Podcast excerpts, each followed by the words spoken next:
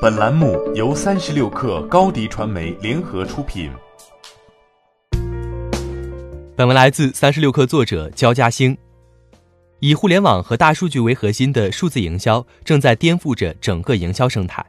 近日，秒针系统联合 GDMS 发布了《二零二零中国数字营销趋势报告》，用大数据洞察了品牌广告主、代理公司、媒体、营销技术公司等多个行业，预测二零二零年营销走势及增长点。凭借数字化信息和网络媒体的交互性。数字营销在市场的动态开始急剧扩大，并进化到覆盖全领域。一方面，随着互联网媒体资源的不断集中，KOL 推广依旧是广告投放重点。社交营销和自有流量池是2020年最值得关注的数字营销形式。另一方面，5G 时代和移动互联带来的技术升级，为短视频的发展提供了肥沃的土壤。凭借着人工智能技术的应用，能够实现营销自动化和大数据治理。以解决机器人刷量等异常流量问题。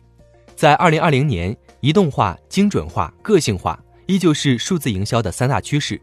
随着网络化的深入，信息不再是稀缺资源，消费者的消息变得异常灵通，人际传播的效果远远大于广撒网式的广告投放。精准化数字营销的时代来临。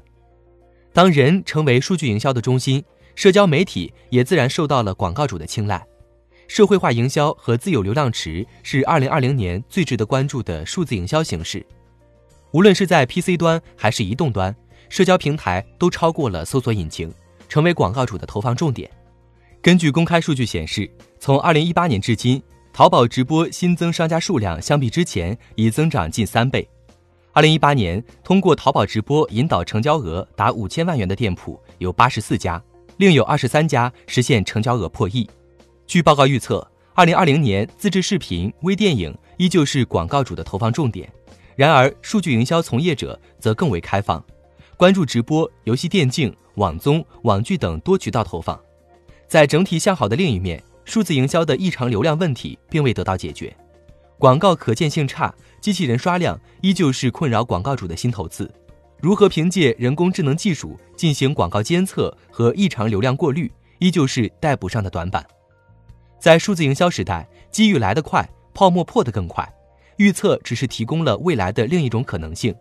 无论是广告主还是媒体，都将会在二零二零年不同以往的规则中面临全新的挑战。